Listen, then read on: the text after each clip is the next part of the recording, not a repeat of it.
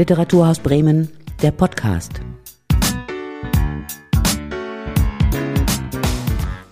Ja, heute der Podcast mit Silke Behl und ich habe zwei interessante Frauen eingeladen, nämlich Libusche Tscherner und Lore Kleiner. Die beiden stehen für, ja, ich glaube, eines der größten, bedeutendsten Festivals hier in Bremen auf jeden Fall, aber mittlerweile auch international, nämlich für das Festival Globale.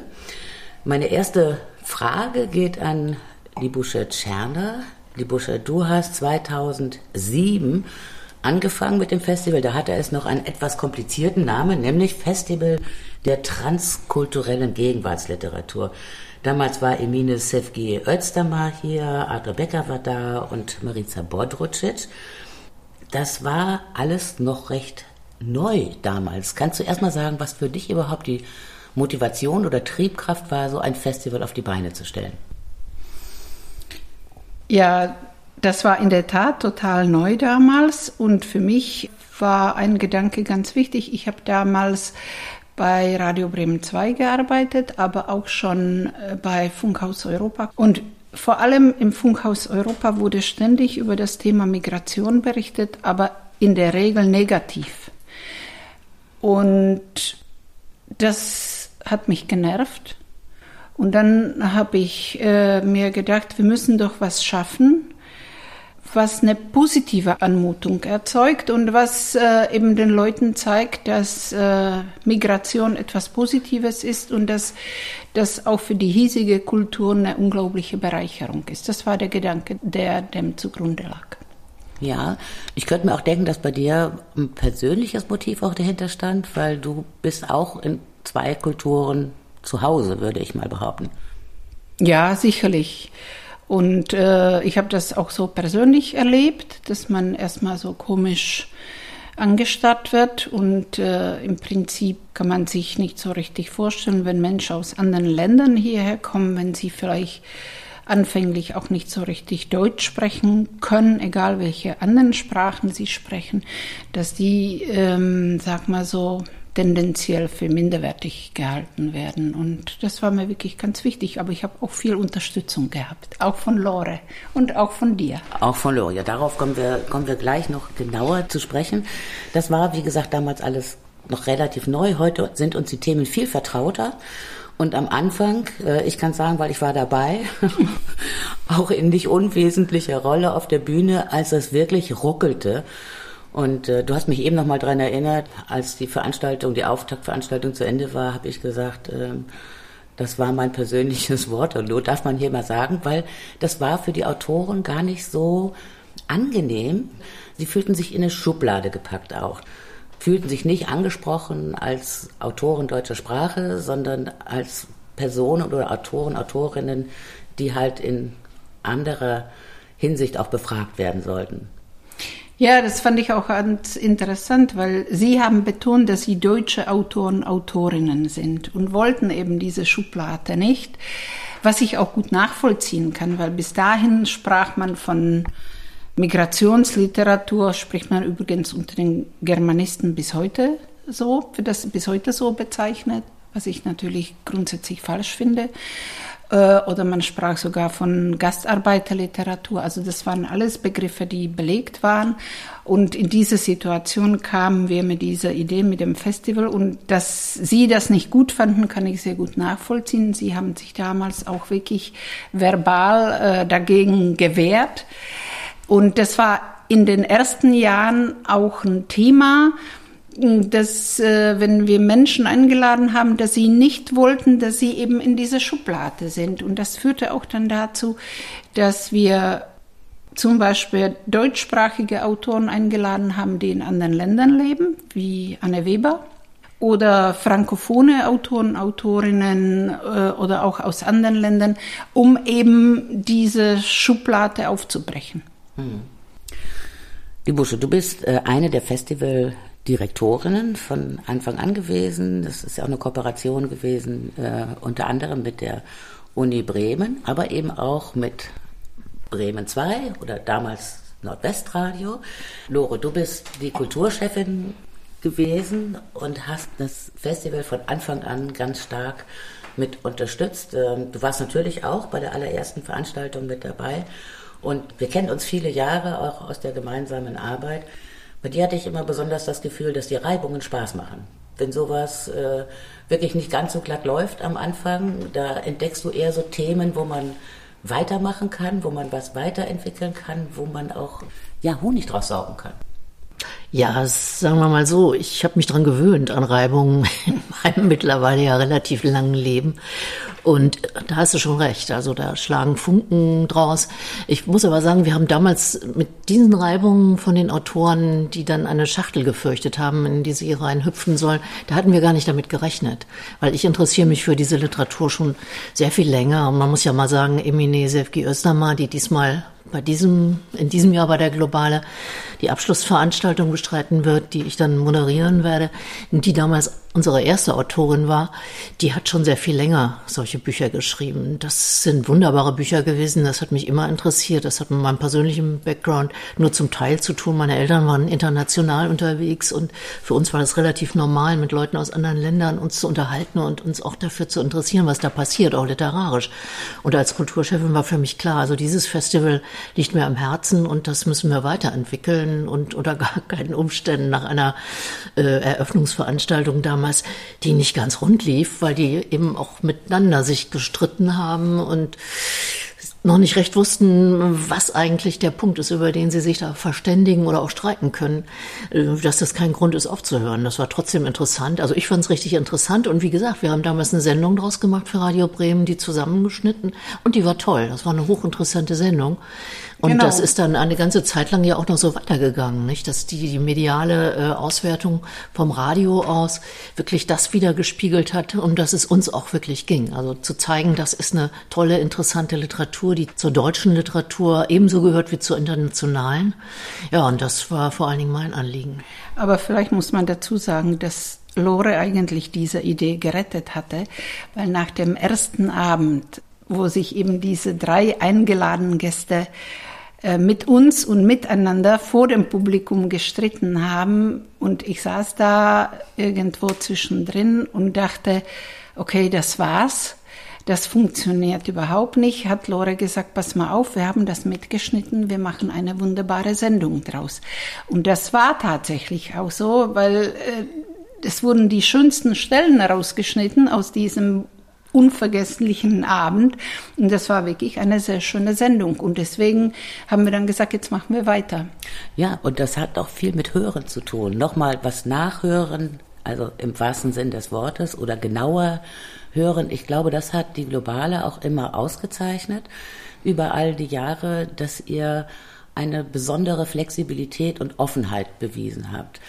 Ist das etwas, was ihr sowieso mitbringt, aber was man auch im Austausch mit den, im Gespräch mit den Autoren lernt. So eine, so ein Auftakt, über den wir jetzt geredet haben, der zeigt ja auch was. Der zeigt auch die Stellen, an denen man vielleicht nochmal genauer schauen muss, äh, wo man auch vielleicht verstehen muss, warum sich Autoren so und nicht anders fühlen und sich schnell in so eine Schublade gesteckt fühlen, obwohl es die gar nicht gibt. Also Ihr habt über all die Jahre das Programm, glaube ich, auch immer ein bisschen weiterentwickelt und das Festival lebendig gehalten. Wie, wie ist euch das gelungen? Durch das kleine Team, durch die sehr unterschiedlichen Interessen, die ihr auch in dem Team habt? Ja, das Team hat eine große Rolle gespielt. Wir haben von Anfang an als Team gearbeitet. Da kam die Universität ja irgendwann dazu. Und wir haben auch mit den Moderatoren, Moderatorinnen ja kommuniziert darüber, äh, was wir uns vorstellen. Das hat sich wirklich auf der Grundlage dann gut entwickelt. Ich denke, das Entscheidende ist, dass man sich wirklich interessiert, dass wir uns interessiert haben für das, was diese Autoren und Autorinnen zu sagen haben. Und das war unglaublich viel. Natürlich war das manchmal schwierig. Ich war ja auch als Moderatorin ziemlich von Anfang an dabei, die Busche auch, du auch. Und äh, ab und zu gerät man da wirklich an Grenzen, wenn man merkt, das ist ein Autor, Autorin oder Autor, die kompliziert sind und die es nicht so leicht haben, das rüberzubringen, was in ihren Büchern total toll und plausibel erscheint, aber im Gespräch dann möglicherweise auch mal schwierig ist, weil sie sich nicht durch uns missverstanden fühlen, sondern vielleicht überhaupt im Leben an der Stelle stehen, wo es nicht so einfach ist, weiterzukommen. Das macht ein Festival interessant, finde ich. Genau an diesen Punkten weiterzuarbeiten, zu gucken. Das hat uns nie geschreckt. Und ich glaube, das ist so ein Geheimnis, weswegen man erfolgreich weiterarbeitet. Ne? Also was ich denke, was wichtig ist, dass wir wirklich immer wieder versuchen, Neues auszuprobieren, dass wir auch neue Orte suchen, neue Autoren und Autorinnen. Wir schauen eben, was äh, gibt es an Neuerscheinungen. Und ich freue mich jedes Mal, wenn ich Literatursendungen auch im Fernsehen sehe oder wenn ich halt die einschlägigen Magazine der Zeitungen äh, aufschlagen, okay, der war hier oder die kommt noch. Das ist immer eine Freude für uns. Was, denke ich, auch wichtig ist, ist eben die Zusammenarbeit. Wir haben über mehrere Jahre mit der Jacobs University zusammengearbeitet. Das ist nämlich ganz interessant, weil die Professorin dort, äh, Immaculata Amodeo, die hat aus den Lesungen und vor allem aus den Gesprächen, die immer dazu gehörten, Bücher herausgebracht, sozusagen. Die hat immer das zu bestimmten Themen zusammengefasst, was da gesagt worden ist, und äh, hat dazu insgesamt drei Bücher herausgebracht. Und ich war jetzt in der vergangenen Woche bei einer Germanistentagung und da wurde wieder gesagt, diese drei Bücher, die gehören wirklich zum Standard der Auslandsgermanisten, Germanistinnen heute. Also das ist natürlich sehr schön. Äh, was äh, das auch mit sich bringt, auch die Zusammenarbeit mit der Universität Bremen und mit Elisabeth Arendt vor allem, mm, ist das Seminar, das wir zu der globale anbieten an der Universität und die Studierenden haben dann die Möglichkeit, mit, äh, mit den eingeladenen Gästen Interviews zu machen oder Rezensionen zu schreiben, die dann Lore redigiert. Und dadurch haben wir auch immer wieder neue Leute, die zu dem Festivalteam dazukommen. Ich würde halt sagen, wir haben ein sehr junges Team und das spielt eine ganz wichtige Rolle, weil dadurch auch ganz neue Impulse reinkommen. Ja, das ist wichtig. Dafür muss man auch offen sein. Da darf man nicht starr werden. Also genau wie im Umgang mit Autoren, äh, die man nicht nur betrachten darf als Leute, die mal auf eine Bühne springen, ein Stückchen lesen und freundlich drei, vier Fragen beantworten. Ihr habt ja auch viele Erfahrungen gemacht mit Autoren, die euch treu geblieben sind und sich immer noch interessieren. Und äh, das glaube ich auch sagen zu können, euch ist es gelungen, dieses Bild, worüber wir vorher gesprochen haben, das äh, vor 10, 15 Jahren noch was ganz Normales war, dass man Migrantenliteratur praktisch irgendwie in so eine Schublade gesteckt hat, äh, dass dieses Bild heute gar nicht mehr existiert. Das kommt einem eher seltsam vor, dass man vor gar nicht langer Zeit über diese Fragen noch sehr, ja, stark debattiert hat. Heute ist das eine Selbstverständlichkeit. Wie seht ihr selber das, äh, also oder eure Rolle, ähm, wenn ihr das im internationalen Vergleich seht? Ihr guckt ja auch auf andere Festivals oder auf das, was in, in Deutschland oder im deutschsprachigen Raum passiert. Was kriegt ihr da zurückgespiegelt von Autoren? Wie groß ist euer Beitrag daran, dass sich diese, diese Schubladendenken mittlerweile aufgelöst hat? Also es gibt zwei Sachen, die bei der Globale wichtig sind. Erstmal, äh, Bremen ist nicht Berlin, deswegen ist es nicht so einfach, wirklich berühmte Menschen nach Bremen zu bekommen. Ein paar Berühmtheiten waren ja dabei. Genau, und da muss man wirklich langen Atem haben. Man muss über mehrere Jahre immer wieder einladen und irgendwann mal ist das den Leuten peinlich äh, abzusagen. Und es, manchmal dauert das vier, fünf Jahre, bis dann jemand kommt. Also die langfristige Planung ist ganz wichtig. Was auch wichtig ist, dass wir äh, bestimmte Autoren und Autorinnen immer wieder einladen. Nicht, sicherlich nicht jedes Jahr, aber zum Beispiel ein Beispiel ist Sascha Stanisic, der war mit seinen ersten Büchern bei dem Festival und deswegen war das auch selbstverständlich, dass er dann gekommen ist, als er den Deutschen Buchpreis bekommen hat. Ja, das ist eine eurer Entdeckungen gewesen, ne, seinerzeit. Kann man sagen, ja. Und wichtig ist eben auch, äh, junge Autoren dabei zu haben, weil wir sehr genau schauen, wen wir einladen und wie die Bücher sind. Also das schon genau lesen vorher und wissen, das ist etwas, das äh, würde uns ziehen und das möchten wir, dass das Publikum in Bremen das erfährt. Das hat den großen Vorteil, dass sie irgendwann natürlich dann auch mit Preisen ausgezeichnet werden und bekannt werden. Also da gibt es eine Reihe von Beispielen von Autoren, die hinterher, äh, Sascha Stanisic ist da nur ein Beispiel, aber es sind relativ viele mehr. Die kannte kein Mensch, wie die das erste Mal da waren. Und wenn sie dann Preise kriegen, sagen sie, Mensch, toll, und bei euch sind wir ja schon mal gewesen und da kommen wir gerne wieder. Das ist ein großer Vorteil. Und es kommt hinzu, dass wir ja mit Schülern zusammenarbeiten, also Workshops machen und eigentlich immer mehr von den Autoren auch bereit waren, dann diese Workshops mit den Schülern zu machen, weil die natürlich auch ein Interesse haben, nicht nur vor einem relativ gesettelten, alten, literarisch vielleicht auch geschulten Publikum zu sitzen, sondern mit jungen Leuten in Kontakt zu kommen und da ihre Ideen und ihre Bücher bekannt zu machen. Und das war ein großer Vorteil von Anfang an, dass wir, was die Formen angeht, so eines Festivals, jetzt nicht nur auf Lesungen gesetzt haben, sondern auf Debatten, Diskussionen, Veranstaltungen mit Schülern in Schulen, mit ganzen Schulklassen. Ich habe selber mal so eine gemacht. Äh, das ist jetzt auch schon ein paar Jahre her, weil inzwischen haben wir viel mehr Autoren, die sowas machen können. Und das war total interessant. Also mit jungen Leuten da zu sitzen, die eigentlich noch nie mit einem Autor, mit einem Schriftsteller zu tun hatten. Das war eine junge Autorin damals mit einem polnischen Hintergrund. Und diese Klasse, die zum ganz überwiegenden Anteil fast alle so einen den berühmten Migrationshintergrund da hatten, die waren begeistert. Ja, und das sind Erfahrungen, sowas teilt sich mit. Wenn man selber begeistert ist, wenn die das sind, das gibt dann so eine Atmosphäre, wo ein Funke überspringt.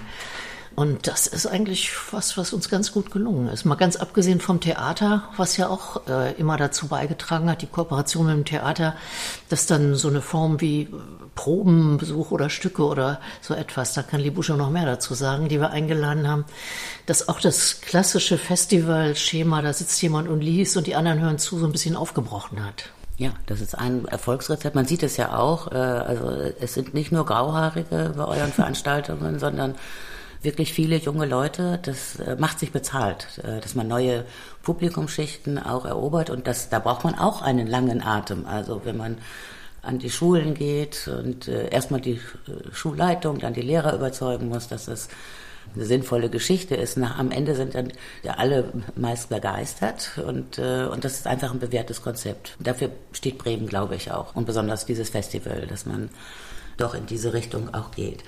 Das haben wir Theater erwähnt, wir haben die Unis erwähnt. Was haben wir noch vergessen? Die Blogale. Genau, also, die ist Blogale ist angesprochen worden eben. oder der Blogsatz, das ist eben aus äh, der sogenannten jungen Globale entstanden. Und zu der jungen Globale gehört eben, dass wir, wie Lore sagte, in die Schulen gehen, dass wir inzwischen feste Kooperationen haben mit bestimmten Schulen. Und das sind natürlich auch wirklich Erlebnisse, die zum Herzen gehen. Also ich kann mich an eine Veranstaltung erinnern, wo mir ein Junge sagte, ich kaufe mir mein erstes Buch in meinem Leben. Ja, also das ist, äh, ja, das, das vergisst man da nicht. Und er dann ganz schüchtern fragte, darf ich mir das auch signieren lassen von dem Autor, weil ich gar nicht wusste, wie er damit umgehen äh, soll. Das, und dazu, das ist eben die Schulen, nicht nur in Bremen, auch in Bremerhaven, in Delmenhorst, in Oldenburg.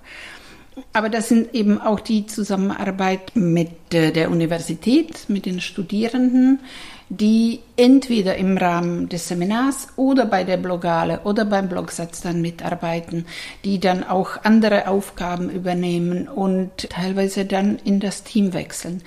Dadurch kommen eben, wie ich gesagt habe, auch neue Namen von Autoren und Autorinnen, die vielleicht uns gar nicht so einfallen würden, die aber eben beim jungen Publikum sehr gut ankommen und das ist die Mischung, die das ausmacht, finde ich. Die ist wirklich ganz äh, wichtig. Ja, Mischung ist auch ein gutes Stichwort. Äh, damit komme ich auf die inhaltliche Seite des Festivals. Also es war ja so in den ersten Jahren, wenn ich das korrekt erinnere, da lag schon ein Schwerpunkt auf Osteuropa äh, als Herkunftsland das war auch nachvollziehbar, äh, finde ich, dass wir waren also noch nicht allzu viele Jahre nach der Wende, nach dem Entstehen eines neuen Europa. Dann habt ihr, ich weiß gar nicht, wann es gewesen ist, doch auch immer mehr außereuropäische Autoren mit eingeladen. Was für ein Gedanke stand dahinter? Also vielleicht erstmal nochmal zu Mittel- und Osteuropa. Das stimmt schon. Also es gibt, ich glaube, das Phänomen oder die Tatsache, dass viele zeitgenössische deutschsprachige Autoren und Autorinnen einfach aus Mittelosteuropa kommen. Sehr viele aus dem ehemaligen Jugoslawien oder aus der ehemaligen Sowjetunion wie Olga Grasnova oder Sascha Maria Salzmann. oder eben Sascha Stanisic oder Marica Botrosic, die aus dem ehemaligen Jugoslawien gekommen sind und das auch thematisieren. Also das prägt finde ich, die zeitgenössische deutsche Literatur.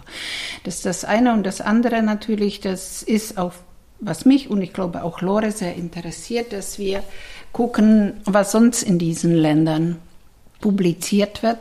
Und ich würde auch sagen, das unterscheidet dieses Festival von zum Beispiel von dem Literaturfestival in Berlin, wo relativ wenig, aber auch in Lit Cologne oder so werden relativ wenig Autoren, Autorinnen aus Mittelosteuropa eingeladen. Da ist der Blick eher Richtung Westen gerichtet. Und äh, das ist mir wichtig.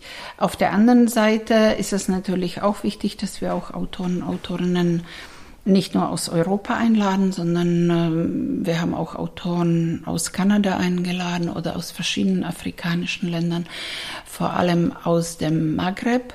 Das ist in diesem Jahr total schwierig. Wir haben Bin Bin in diesem Jahr eingeladen. Der kann leider nicht kommen, weil es keine Flüge mehr gibt zwischen Marokko und Deutschland.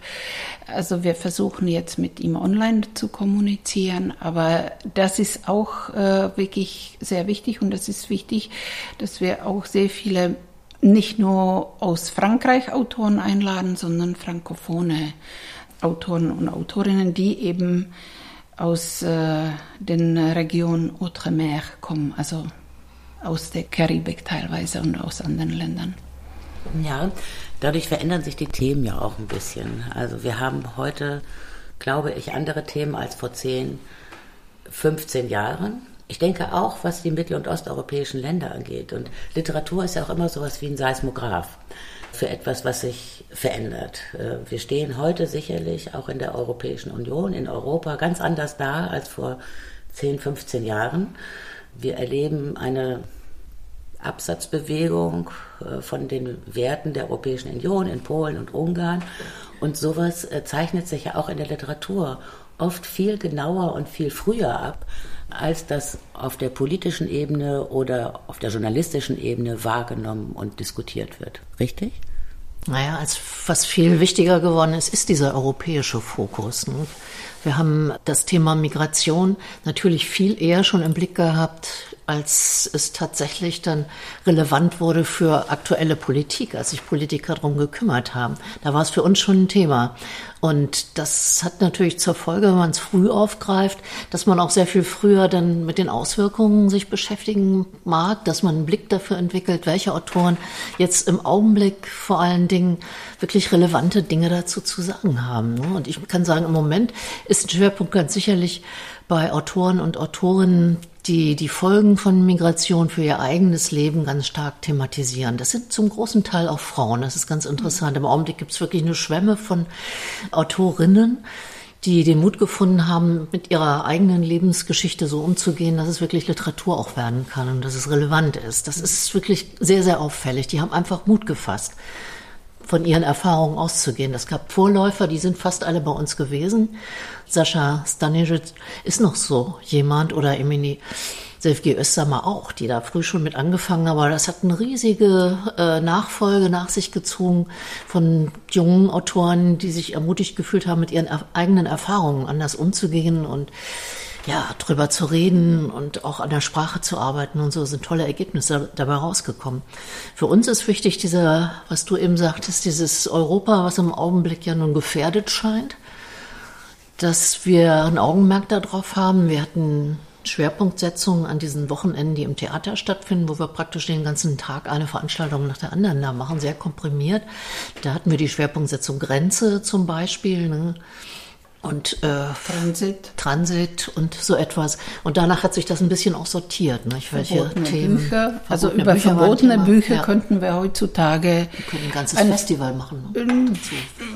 Mehrere Jahre hintereinander. Europa ja. war ein Thema, Krieg war ein Thema. Krieg also war das Thema. Alles, jetzt sind es dieses Jahr ja. äh, Übergänge, Untergänge oder genau. umgekehrt. Umgekehrt. Äh, umgekehrt. Aber ich, ich meine noch einen anderen Aspekt. Und das, glaube ich, macht auch diese Literatur von Autoren und Autorinnen mit migrantischem Hintergrund so spannend, weil die gucken ja auch auf die Herkunftsländer ihrer Familien ja. viel präziser und viel genauer und kriegen da wahrscheinlich auch mehr mit. Das spielt dann manchmal in den Debatten, die rund ums Festival stattfinden oder auf dem Podien auch stattfinden, eine Rolle, aber eben auch in den Büchern selbst.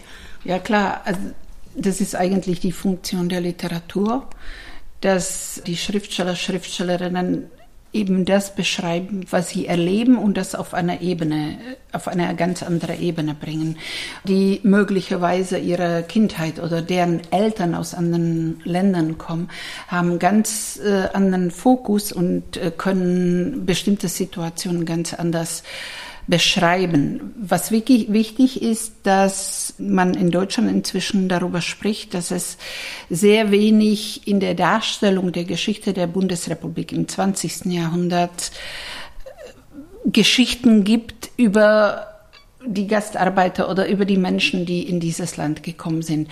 Also man spricht von den Hidden Stories, die, die fehlen in der Geschichtsschreibung. Und das äh, beschäftigt diese Autoren, also die füllen diese Lücke.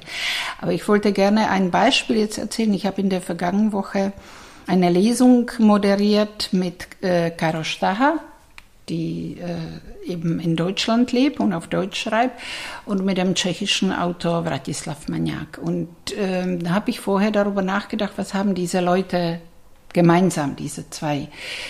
Und dann war das Erste, was auffallend war, dass sie beide, äh, der eine 88, sie 87 geboren, sind gleich alt, eine Generation. Und äh, da hätte man auch darüber sprechen können, dass sie beide kurz vor 89 geboren sind, wie sie diese Entwicklung äh, erleben und so weiter. Haben wir auch ein bisschen darüber gesprochen, aber es war vollkommen was anderes interessant. Es war nämlich so, dass der Vratislav Maniak ein Buch vorgestellt hat, in dem er sich beschäftigt hatte mit der Geschichte der tschechischen Stadt Pilsen, die unter dem kommunistischen Regime tabu war. Man durfte in der Tschechoslowakei damals nicht darüber sprechen, dass diese Stadt von der amerikanischen Armee am Ende des Krieges befreit worden ist und dass es dort 1953 einen Aufstand gab gegen das Regime noch vor Berlin. Also das war sozusagen der erste Aufstand überhaupt in dem sogenannten Ostblock. Hing auch mit dieser Befreiung durch die Amerikaner sicherlich zusammen, über die man nicht sprechen durfte. Und dann hat er das da erzählt, hat er seinem Buch äh, vorgelesen. Und dann hat die Karol Stacher gesagt, das ist ja super interessant. Ich arbeite jetzt gerade an einem neuen Buch über Saddam Hussein und über seine Doppelgänger. Und da sind auch Geschichten, über die man nicht sprechen darf. Und dann haben sich diese zwei Menschen auf einer ganz anderen Ebene getroffen und die gemeinsame Erfahrung oder das gemeinsame Thema war Leben in einem diktatorischen System. Und das geht über die Grenzen hinweg, auch über die Grenzen Europas hinweg. Ja, das ist ein tolles Beispiel, äh, dass das nochmal richtig veranschaulicht, was wir über Literatur mitnehmen können, also was Autoren beobachten, aufarbeiten, auch in einem Feld, was weder Wissenschaft noch Journalismus noch ein Sachbuch kann, nämlich auch Gefühlslagen, Stimmungslagen zu erkennen. Jetzt sind wir schon da gute halbe Stunde gleich dabei. Äh, ich wollte euch gerne mal fragen, habt ihr schon mal was gehört von dem Cassandra-Projekt? Dann kann ich euch, ich sehe, ich sehe große Augen. Das ist äh, Professor Jürgen Wertheimer, ein bekannter Literaturwissenschaftler aus Tübingen. Der hat vor vier Jahren das Cassandra-Projekt gegründet und Methoden entwickelt, mit denen er Literatur erforscht. Und er sagt, er kann das auch nachweisen an bestimmten Beispielen man hätte sowohl den Ersten als auch den Zweiten Weltkrieg zum Beispiel schon vorher im Blick haben können, wenn man genau die Bücher gelesen hätte, die auch damals, den Jugoslawienkrieg, die damals ja. erschienen sind. Ja. Und ich fand das allerinteressanteste Detail, dass das eine Zusammenarbeit ist von der Tübinger Universität mit dem Verteidigungsministerium.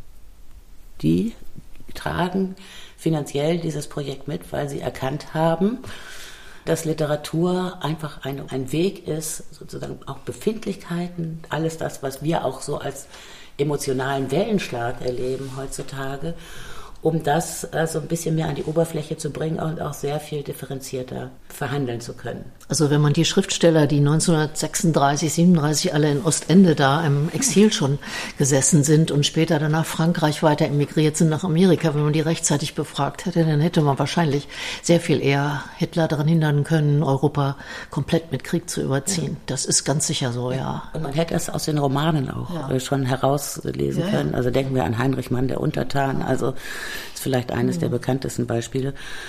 Der letzte äh, kleine Wermutstropfen oder überhaupt der erste kleine Wermutstropfen, das ist immer die Finanzierung äh, eures Festivals. Vielleicht wendet ihr euch demnächst mal ans Verteidigungsministerium, ja, ob, die, ob die ein bisschen was dazu schießen, weil das jedes Jahr wieder aufs Neue zu stemmen, ohne einen festen Etat und wenn man immer wieder die Penunsen zusammenkratzen muss, das ist nicht so leicht. Ja, wahrscheinlich anti, äh, antimilitaristische Obermoralisten, die uns daran hindern würden, einen Antrag auf Geld ja, zu stellen. Aber, äh, mit dem Auswärtigen Amt.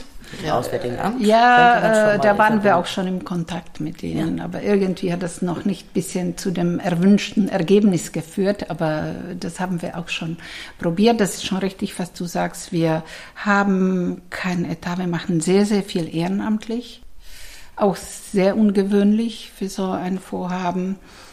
Und wir kratzen uns jedes Jahr äh, das Geld zusammen, wobei ich wirklich sehr gerne dazu sage, dass wir wirklich sehr dankbar sind, dass wir in Bremen von den Stiftungen wie zum Beispiel von der Karin und Uwe Hollweg Stiftung oder von der Waldemar Koch Stiftung wirklich seit Jahren unterstützt werden. Das ist uns, wenn das auch vielleicht nicht den gesamten Etat dieses Festivals äh, natürlich ausmachen kann. Es ist uns aber wichtig, diese Nachhaltigkeit der Unterstützung, dass wir das wirklich jedes Jahr bekommen oder von der Sparkasse oder von den Unternehmensverbänden.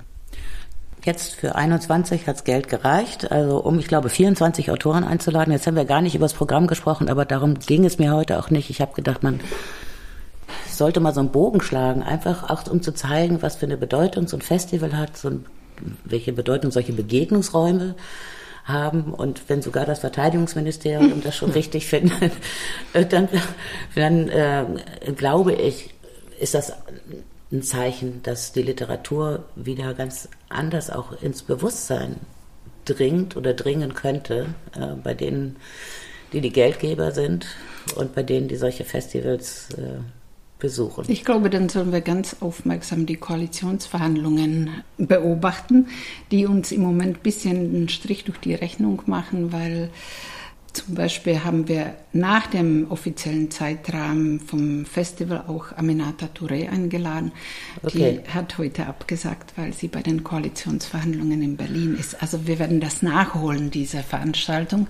Aber das ist jetzt im Moment ja. eher die negative Seite. Aber, aber, aber man kann das auch positiv sehen. sehen. live und ansonsten warten wir zunächst mal, was das Festival bringt, dann was der Nikolaus bringt. Äh, und man kann das Programm ja sehr schön auf der Homepage genau. nachlesen und es gibt ein schönes kleines Programmheft wie jedes Jahr, da steht alles drin und die kleinen Änderungen, die sich dann ergeben, die werden verschmerzt oder kompensiert, wie wir es eigentlich immer machen. Ja, das war der Podcast vom Literaturhaus. Ich habe mich sehr gefreut, dass heute Lore Kleinert und Libusche Tscherner dabei waren und über das Festival Globale erzählt haben, äh, das in diesem Jahr zum 15. Mal stattfindet, also ein kleines Jubiläum. Eine tolle Sache, unbedingt auf die Homepage gucken. Das Programm ist interessant, viele Autoren, viele Themen, viele interessante Debatten. Danke, die Busche, danke, Lore und toi toi toi für das Festival 2021. Dankeschön. Vielen Dank. Das war Literaturhaus Bremen, der Podcast.